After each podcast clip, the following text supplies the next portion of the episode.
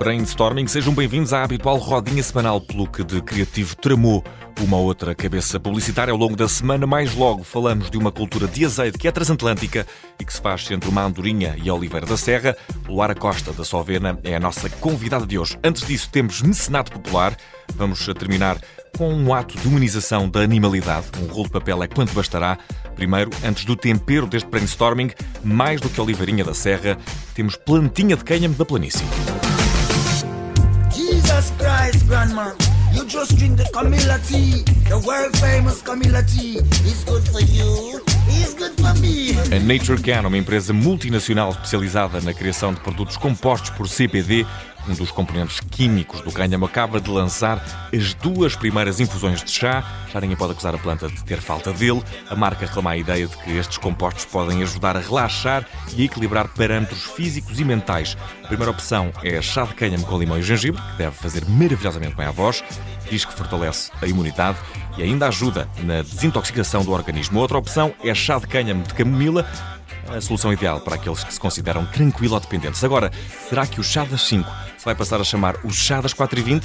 Não sabemos dizer, mas imaginem que estão a beber um chá destes, mesmo com muita vontade de ter uma grande ajuda para fazer face às enormes chatices que a vida comporta, e alguém aparece e diz: Meu querido, nada temas, eu cubro tudo, podes chamar-me o teu mecenas.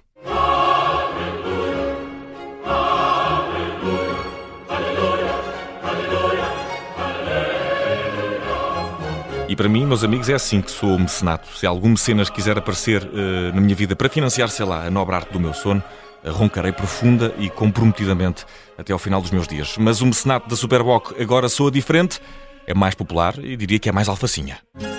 Nas tascas das vielas mais escondidas, cheira a iscas com elas e a vinho.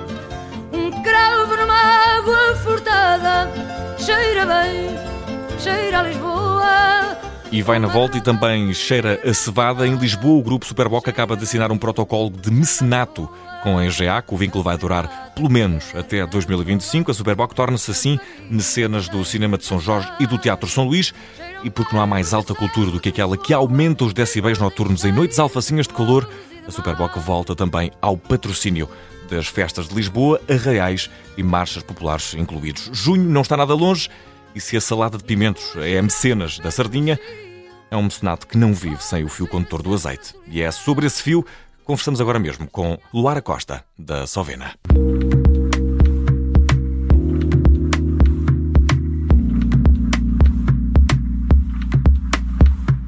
E no brainstorming de hoje temos o prazer de conversar com Luara Costa, diretora de marketing e trade marketing da, da Sovena. Bem-vinda à comunidade uh, brainstorming, uh, Luara, pela primeira vez. Muito obrigada a vocês. E uh, a Salvena é detentora da marca de azeite Oliveira da Serra, bem conhecida do público português, e também do Andorinha, que, uh, apesar de ser um azeite com origem portuguesa, tem mais destaque no, no Brasil. Como é que é comunicar dois azeites portugueses para povos uh, tão diferentes como o português brasileiro, apesar de irmãos, sobretudo de língua, mas quem consome mais azeite, os portugueses gostam de reclamar esse título. Olha, é, é, um prazer, né? Nós temos duas marcas que, que falam de saudabilidade com povos diferentes, porém irmãos, não é? Então, temos ali características muito diferentes, posicionamentos bem diferentes e portfólio diferente para cada uma das marcas, para atender, obviamente, as necessidades locais, não é? Uhum. E com histórias diferentes. E, e foquemos agora aqui no Andorinha, porque em Portugal creio que não temos grande noção do êxito que este azeite tem uh, em terras brasileiras e qual é o sucesso, o sucesso não é? Há uma, aqui uma, um, um, claro caráter de sucesso do, do, azeite português no Brasil e qual é, é a importância deste, deste mercado uh, precisamente para o, para o Grupo Sovena, Luara?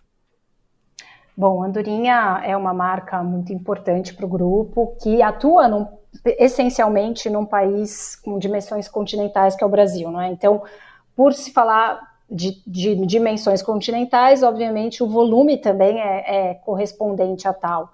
Então, hoje, Andorinha é um grande case da Sovena, é a marca que mais vende azeites na Sovena. Uhum. Então, de fato, muito sólida, já presente ah, desde 1927 enquanto marca e no Grupo Sovena desde 2004. Então, de fato, é um grande sucesso. E, e no Brasil, o azeite Andorinha viu a, a mascote, a Dorinha, a, a sofrer um rebranding. E, e, em que é que consistiu este rebranding, para, para que se saiba lá em casa? Qual foi o objetivo eh, de, de reformular uh, aqui uh, o símbolo da marca? Houve uma mudança de público-alvo, de alguma forma, Luara? Não houve uma mudança, houve sim, se calhar, uma, uma maior abrangência de público-alvo não é? é mas até para trazer algum contexto, algum enquadramento, essa é uma, uma mascote que está com a marca desde 2011 e que faz referência ao símbolo da marca, que é uma andorinha, não é? E tão importante, tão simbolicamente representativo. Traz sempre boas notícias, não é? pois, exato. E, e é justamente esse voo da andorinha que tanto já nos nos trouxe bons frutos, que faz com que essa, essa mascote exista. Então, em 2011, quando ela foi criada, já existia um intuito de uma maior humanização da marca e proximidade com os consumidores, mas agora, em 2023, é, e vou usar aqui um termo brasileiro, se calhar, mas vão, nos, vai, vão me entender, que é essa repaginada da, da, da mascote, Dorinha, ela traz, obviamente, uma, uma visão mais contemporânea, né? O que hoje é uma mascote para os consumidores, qual é a linguagem que se tem que ter, qual é a representação visual dessa personagem, e é por causa disso que nós estamos a reformular, a fazer um rebranding na mascote. E, e, e o Andorinha eh, inovou no segmento ao ser o primeiro azeite a, a perceber a, eh, a, primavera, talvez, das redes sociais para mais jovens, falamos aqui uh, do TikTok. Como é que se comunica um azeite, um produto que é muitas vezes ligado ao mundo da cozinha e por isso talvez mais ao mundo dos adultos, uh, como é que se comunica isto no TikTok, uma rede social que é tão associada aos jovens? Os jovens ainda consomem consomem azeite não ganham a manteiga, por exemplo?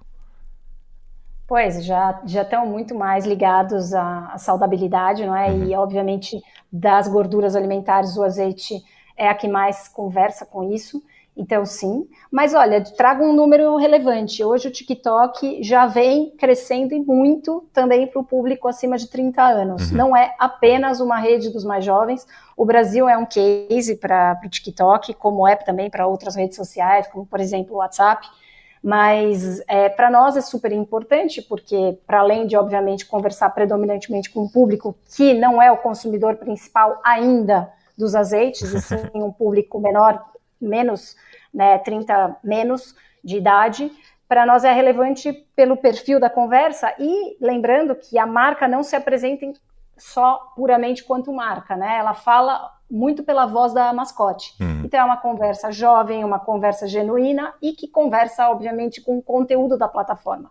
A Dorinha, é o brinco, costumo dizer que tem vida própria nas redes sociais. Ela vai dominou voando. as nossas páginas. É, vai é. voando por aí livremente, como, como devem todas as andorinhas. Falemos agora do azeite Oliveira eh, da Serra, eh, Luara, eh, bem pela terra. É o novo posicionamento da marca, o que faz... Bom, bom pela terra. Bom pela terra, exato, bom pela terra. Isso. O que faz o Oliveira da Serra pela terra, em termos de sustentabilidade sustentabilidade ambiental do olival. São só palavras ou também há atos? Não, muito pelo contrário. Nós tomamos muito cuidado e nos aprofundamos muito para lançar, para trazer esse nosso propósito à tona. Justamente é, fizemos um estudo, para vocês terem uma ideia, de dois anos de conversas com os nossos stakeholders, nomeadamente, óbvio, com os nossos consumidores, para perceber exatamente o que hoje faz sentido para o planeta e para as pessoas. E olhando para os nossos assets, o que nós já tínhamos e nós temos e teremos também para apresentar para a Terra né, e para as pessoas. E é daí que surge, então, essa, esse renascer, essa, esse uhum. florescer do propósito de Oliveira da Serra. E temos, obviamente, muitos argumentários relacionados a, a tal. E, e, a sustentabilidade ambiental é um tema um, quente, é o hot topic, como se diz na internet destes, destes últimos anos. É, é, muita consciência de marca, é um dos temas incontornáveis em quase todas as entrevistas que fazemos aqui no Brainstorming. Eh, como é que se comunica de forma diferenciada uma temática tão importante e de uma forma genuína, sem se cair na banalidade e nos clichês uh, do tema? Há também essa dimensão de relação efetiva com a terra. Depender do produto da terra também é uma boa, uma boa forma de criar este elemento. É, primeiro de tudo é, é, fazer primeiro, fazer mais e falar menos, não é? Então, é, é, como, como você bem disse, as marcas estão todas tentando e, e, agindo, o que é maravilhoso, né? Importantíssimo em prol do ambiente, em prol das pessoas, do social. Mas a verdade é que é necessário que se faça. Então, eu, eu, costumo brincar, e a nossa agência de comunicação também, que é menos storytelling, mais story doing. E é isso que temos feito. Então, Oliveira da Serra, para vocês terem apenas uma pequena noção da dimensão do que já se faz, é, estamos a trabalhar muito nos nossos sistemas de plantio com regas cada vez com menos desperdício, é desperdício zero, energias geradas com caroços de azeitona, fixação de carbono, combate ao desperdício alimentar, uhum. conservação da biodiversidade, entre várias outras questões. E, e, e, sobre o desperdício alimentar, alguma coisa que nos possa ser avançado aqui da, da Oliveira Serra, alguma iniciativa, algo que esteja eh, já a acontecer? Sim, nós temos uma série de ações relacionadas a esse tema tão relevante, né, ainda mais nos tempos atuais. Uhum. Agora mesmo estávamos, ah, até o mês passado, com uma campanha a falar muito sobre escolher o bom faz toda a diferença. No sentido também, não apenas, obviamente, de conversão de, de consumidores para nossa marca, mas o que essa marca está a fazer em, em prol do desperdício alimentar. Então, nos juntamos, por exemplo, a Pitada do Pai, a fazer aí algumas receitas com, obviamente pensando em desperdício alimentar, então maximizando tudo que temos no frigorífico e a custos muito baixos. Então ele lançou uma série de receitas com, com parceria com, com, Oliveira da Serra a trabalhar nesse sentido. A própria Joana at Home também a, a, a nos ajudar e ajudar os consumidores em parceria com Oliveira da Serra uhum. a pensar em como otimizar é, a dispensa, a ter um desperdício cada vez menor. A Sovena também tem práticas muito sérias com relação à sua produção. Então, aqui, é, desperdício alimentar é, uma, é um termo muito sério e muito, muito importante, prioritário dentro e, das nossas ações. E antes de, de, irmos ao nosso desafio final, eh, o que é que ainda falta fazer à Oliveira da Serra? Se é que falta alguma coisa em termos de sustentabilidade ambiental? Sim, isso claro, não é? Que a marca, o que é que pretendem num futuro próximo? Há alguma, algum outro passo já pensado nesse sentido? Sem dúvida. Nós temos aí uma série de vertentes, então, dentro da agricultura, a trabalhar cada vez mais em eficiência em relação aos nossos recursos, nomeadamente ao uso da água, por exemplo, no que diz respeito à biodiversidade, a trabalhar em um plano que estamos nesse momento a trabalhar num plano de gestão de valores naturais e que vamos desenhando, não é, para trabalhar no, no, curto, médio, longo prazo. A questão da energia também, é, a uhum. eficiência energética é um tema super importante, a parte de embalagens, cada vez usar menos material, materiais mais inteligentes, mais sustentáveis. E não só a sustentabilidade é feita da parte ambiental, né? É importante dizer que a parte social, de pessoas, uhum. para nós é tão importante quanto. O próprio mais. equilíbrio nas relações, e... em tudo, não é? Exato. Então aí também vem uma série de ações que poderíamos ficar aqui a falar algumas horas e, e não basta, não é? Aqui o compromisso ele é um compromisso eterno, não pode ser um compromisso de campanha. E temos muito orgulho de dizer que, inclusive, acabamos de receber um prêmio por isso. Fomos eleitos um, uma, uma marca com a melhor campanha de sustentabilidade do ponto de vista de argumentos, de, de forma de falar, enfim. Então, estamos tentando trabalhar cada vez melhor. E uh, para, para terminar com, com, o nosso desafio, uh, sempre aquele que faz uh, tremer todos que, os que passam pelo crivo do brainstorming, na verdade não é, não é nada de, de, especial, mas se pedíssemos agora para, para criar, Luara, um spot promocional para Oliveira da Serra para passarmos aqui na Rádio Observador, como seria? Curto, curto e direto. Curto e direto. Oi, meu Deus. Olha, eu gosto tanto do nosso atual. Vamos lá, vou tentar, vou tentar. Pode ser o atual, o atual. Dito, não, dito não, com confiança. Tentar, Vou tentar criar aqui algo no, que seja 10% do atual. Vamos lá. Oliveira da Serra, o bom sempre a fazer o bem. Vamos juntos? Muito que bem. Tal? Gostei muito. E, e o Estamos Juntos é muito moderno. O Estamos Juntos é muito moderno. Ai, e os meus amigos pedimos muito. nada sozinho, não é? Exatamente. E os meus amigos pedimos muito assim, vá, estamos juntos. É sempre assim, qualquer coisa de, é de muito eterno. Então pronto. Muito obrigado, eh, Luara. Foi um prazer. Luara Costa, diretora de marketing e trade marketing da, da Solvena. Uma conversa sobre dois azeites. Aqui falámos sobre dois azeites. Normalmente em Portugal ficar com os azeites é uma coisa má, mas hoje nada a dizer. Foi muito bom. Um grande abraço, Luara. Até à próxima. Muito obrigada. Eu que agradeço. Foi um prazer enorme.